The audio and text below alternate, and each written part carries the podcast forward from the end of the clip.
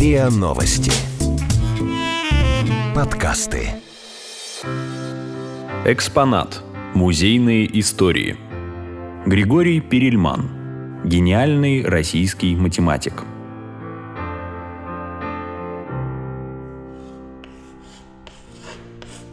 В 2000 году эксперты математического института Клея в Кембридже объединили в список семь интереснейших математических проблем, которые назвали «задачами тысячелетия». Каждая из них в свое время была предложена известными учеными, как правило, только в виде гипотез. Много десятилетий над их решением ломают головы математики всего мира. С момента создания списка и по сей день любой человек может заявить, что нашел решение одной из задач.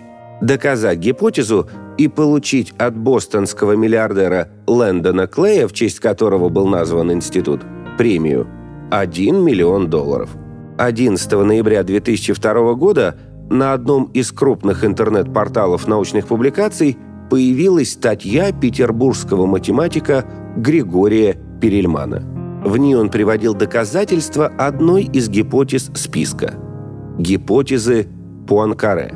Таким образом, гипотеза стала первой решенной задачей тысячелетия. Восемь лет спустя, потраченные на изучение и одобрение публикаций, Математический институт Клея за решение задачи присудил Перельману премию в размере 1 миллиона долларов США – Перельман отказался от нее, заявив, что не нуждается в деньгах. Отказ математика, который ведет подчеркнуто аскетичный образ жизни от крупной суммы, вызвал удивление, ажиотаж и международный резонанс. За этот поступок и за свой затворнический образ жизни Перельмана называют самым странным российским ученым. Григорий Перельман – Гениальный российский математик.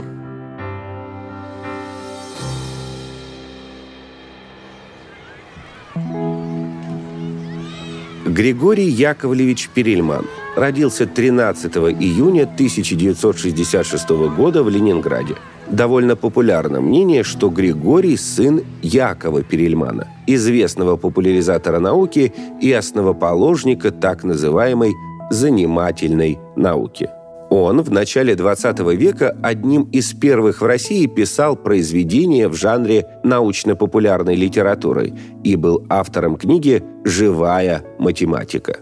Но Яков Перельман умер в марте 1942 года в блокадном Ленинграде. Любовь к науке Григорию привил отнюдь не его известный однофамилец. Отцом Григория был Яков Перельман, инженер-электрик. Мать будущего ученого преподавала математику в ПТУ. Кроме того, она была талантливой скрипачкой. Любовь к математике и классической музыке Григорий Яковлевич перенял именно у нее. И то, и другое в равной степени привлекало Перельмана. Потом, после выпуска из школы, перед будущим ученым встал сложный выбор. Куда поступить? В консерваторию или в технический вуз? Он долго не мог решиться. В 1982 году Перельман получил золотую медаль на Международной математической олимпиаде в Будапеште. В ней будущий ученый участвовал вместе с командой советских школьников. Он получил высший балл, безукоризненно решив все задачи. Одиннадцатый класс школы Григорий окончил в том же году. Правда, без золотой медали – помешала оценка по физкультуре. В то время сдача спортивных норм ГТО была обязательна для всех, включая тех, кто с трудом представлял себя шестом для прыжков или у штанги. За успехи на международных олимпиадах Перельман был зачислен без экзаменов в Ленинградский государственный университет на один из самых сильных в стране механико-математических факультетов – течение следующих нескольких лет продолжал свое образование в ЛГУ. Постоянно участвовал в студенческих математических олимпиадах. Перельману удалось даже получить престижную ленинскую стипендию – 120 рублей. Немалые по тем временам деньги. После окончания ЛГУ Григорий Перельман поступил в математический институт Стеклова, чтобы продолжить обучение в аспирантуре. В это время развалился Советский Союз. Наука переживала тяжелейший кризис. Перельмана отправляют на стажировку в США. Жителям перестроечной России эта страна представлялась государством неограниченной свободы. Переехать туда мечтали многие. Однако математик Перельман был не из их числа. Изобилие прилавков и бытовой комфорт Запада остались для него незамеченными. Ученый по-прежнему вел скромный образ жизни. Питался бутербродами с сыром, которые запивал кефиром или молоком. Жизнь в Штатах свела Перельмана с известным американским математиком Ричардом Гамильтоном. Он достиг серьезных успехов в исследовании знаменитой проблемы Пуанкаре, которая, как известно, входила в список семи задач тысячелетия. Более того, он даже наметил план, следуя которому можно было прийти к финальному решению. Перельману удалось пообщаться с Гамильтоном, который произвел на российского ученого неизгладимое впечатление. Был всегда открыт к обсуждению, любил общаться с молодым российским коллегой и не жалел времени на объяснение своих теорий. Через шесть лет Перельман принимает решение вернуться в Санкт-Петербург. Снова устраивается на работу в родной институт и в течение девяти лет пытается совмещать практическую работу и научные изыскания в области, которая ему интересна. Именно в это время математик понимает, что дорога к чистому научному искусству лежит через изоляцию и оторванность от социума. Григорий увольняется, рвет отношения со служивцами и запирается в своей квартире в Купчино. Григорий Перельман. Гениальный российский математик.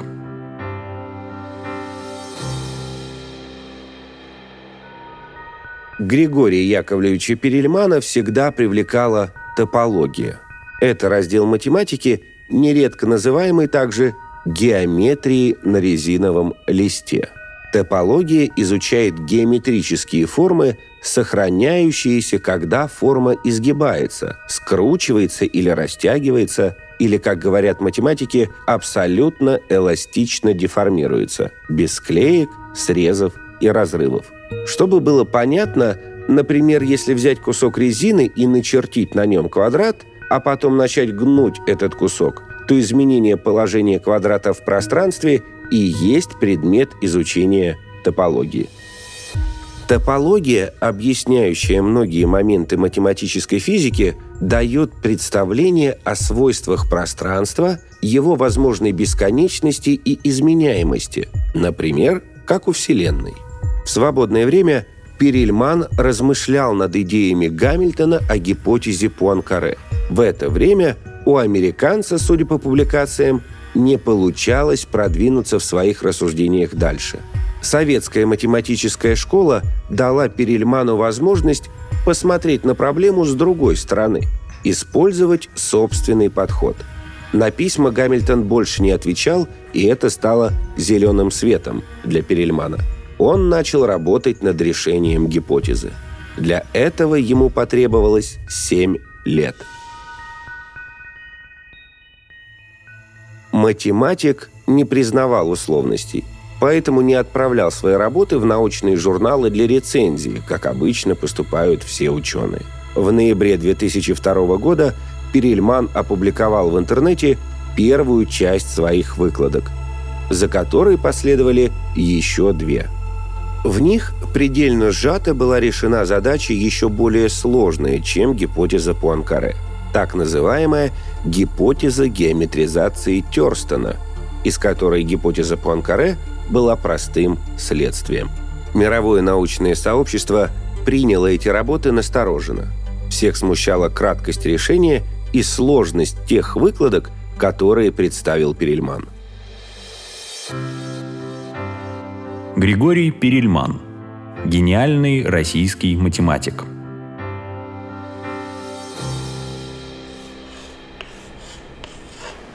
Великий французский физик, математик и философ Анри Пуанкаре вывел свою гипотезу еще в начале 20 века, без доказательств и решений. Перельман поставил задачу доказать эту гипотезу и вывести спустя целое столетие логически выверенное математическое решение. Когда говорят о его сути, начинают обычно следующим образом. Возьмем тонкий резиновый диск и натянем его на металлический шар – Необходимо, чтобы в одной точке были собраны все края диска. Таким образом получилась сфера. Конечно, для нас она является трехмерной, но с точки зрения математики будет двухмерной. Затем начинаются уже образные проекции и рассуждения, которые трудно понять неподготовленному человеку. Теперь представим трехмерную сферу, то есть резиновый шар, натянутый на что-то, который уходит в другое измерение. Трехмерная сфера, согласно гипотезе Понкаре, единственный существующий трехмерный объект, который можно стянуть в одной точке. Доказательство этой теоремы помогает понять, какую форму имеет Вселенная. Кроме того, благодаря ей можно предположить, что Вселенная и есть большая трехмерная сфера. Гипотеза Пуанкаре подтверждает теорию Большого взрыва. Если Вселенная это единственная фигура, которую можно стянуть в одну точку, значит ее можно растянуть таким же образом. Эту точку еще иногда называют точкой сингулярности, единицей пространства и времени, в которой заключается вся материя, наполняющая нашу Вселенную. И под термином «материя» здесь подразумевается не только космическое пространство, состоящее из миллиардов звезд и планет, но и все временные отрезки – это сложно представить, но чтобы понять, что такое сингулярность, нужно представить себе время как отдельное измерение, в котором можно перемещаться как вперед, так и назад. Здесь возникает множество вопросов. Если Вселенная — это сфера, что же находится за ее пределами? Способен ли человек, относящийся лишь к одной планете и даже не космосу в целом, познать это таинство — что скрывается за искажением пространства в черной дыре? Обо всем этом в свое время писал Стивен Хокинг. Григорий Перельман. Гениальный российский математик.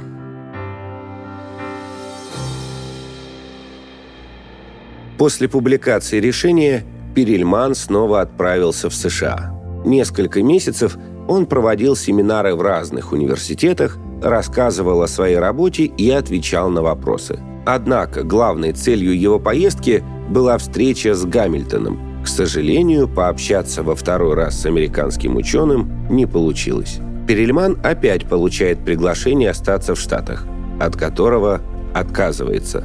Из Гарварда ему приходит письмо с просьбой выслать свое резюме, на что он раздраженно отвечает. «Если они знают мои работы, им не нужно мое резюме. Если они нуждаются в моем резюме, значит они не знают моей работы. Следующие несколько лет были омрачены попыткой китайских математиков присвоить открытие ученого. Их интересы курировал профессор Яу. Гениальный математик – один из создателей математического аппарата теории струн. Он вместе со своими учениками пытался оспорить полноту доказательства гипотезы Пуанкаре, предложенного Перельманом – в это время одновременно три группы математиков проверяли работу ученого, затягивая и без того долгий процесс. В прессе поднялась немыслимая шумиха. Впервые была решена одна из задач тысячелетия.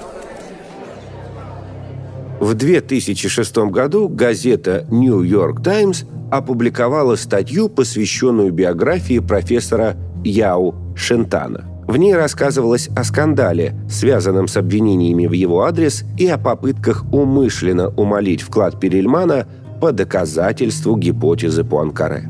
В статье приводился скандальный для математической среды факт о том, что Яу Шинтан нанял адвокатскую фирму для защиты своей правоты и угрожал судебным преследованием своим критикам. Об этом периоде Перельман говорил – Чужаками считаются не те, кто нарушает этические стандарты в науке. Люди, подобные мне. Вот кто оказывается в изоляции. Все это шло в разрез с принципами Перельмана. К шумихе в прессе Перельман отнесся крайне скептически и свел к минимуму контакты с бывшими коллегами. Математика привлекала его категорической честностью и однозначностью. Однако интриги коллег, озабоченных признанием и деньгами, пошатнули веру ученого в математическое сообщество, и он решил больше не заниматься математикой. Спустя 8 лет после публикации, в марте 2010 года, ученый был удостоен заслуженной награды в миллион долларов от Института Клея. Однако в июне он проигнорировал проводимую в Париже математическую конференцию, на которой должно было состояться ее вручение. А 1 июля 2010 Перельман заявил о своем отказе публично. Более того, деньги, положенные ему, он так и не взял, несмотря на все просьбы. Я отказался. Вы знаете, у меня было очень много причин и в ту, и в другую сторону, поэтому я так долго решал. Если говорить совсем коротко, то главная причина – это несогласие с организованным математическим сообществом. Мне не нравятся их решения, я считаю их несправедливыми – я считаю, что вклад в решение этой задачи американского математика Гамильтона ничуть не меньше, чем мой. Год спустя после отказа Перельмана Димитриусу Кристодулу и Ричарду Гамильтону была присуждена так называемая премия Шау по математике в размере 1 миллион долларов, которую также иногда называют Нобелевской премией Востока. Гамильтон получил ее за создание математической теории – которую потом развил Перельман в своих работах. Ричард эту награду принял. Журнал Science в 2006 году назвал доказательства гипотезы Пуанкаре научным прорывом года. Это, кстати, первая в истории работа в области математики, которая заслужила такое звание. И хотя вклад Перельмана в итоге был оценен по достоинству, а претензии Яо были проигнорированы, математик не вернулся в науку. Премия «Тысячелетия» была не единственной наградой, которую не принял российский математик. Еще в 1996 году Григорию Яковлевичу была присуждена престижная премия для молодых математиков от Европейского математического сообщества. Однако он отказался получить ее. В 2006 году ученому присудили медаль Филдса, еще одного аналога Нобелевской премии для математиков за решение гипотезы Пуанкаре. Григорий Яковлевич отказался и от нее. В сентябре 2011 года Перельман отказался и от членства в Российской Академии Наук. Несколько лет назад британская газета Daily Telegraph опубликовала список 100 ныне живущих гениев, в котором Григорий Перельман занимает девятое место – Кроме Перельмана в этот список попали всего лишь два россиянина. Гарри Каспаров, 25 место, и Михаил Калашников, 83 -е. Кстати, замыкает список небезызвестный режиссер Квентин Тарантино. В сентябре 2011 года Институт Клея совместно с Институтом Анри Пуанкаре в Париже учредили должность для молодых математиков, деньги на оплату которой пойдут из присужденной, но не принятой Григорием Перельманом премии тысячелетия. Сегодня Григорий Перельман ведет уединенный образ жизни, всячески игнорирует прессу, говорят, что он по-прежнему живет с матерью в Купчино, непрестижном районе Санкт-Петербурга – в 2014 году журналисты узнали о том, что один из шведских научных институтов предложил Перельману высокооплачиваемую работу. Но достоверно о том, принял он предложение, работает ли дистанционно или приезжает туда время от времени, никто не знает наверняка. Нам остается не удивляться странностям, присущим гению, а просто испытывать гордость, что мы являемся современниками великого математика Григория Перельмана.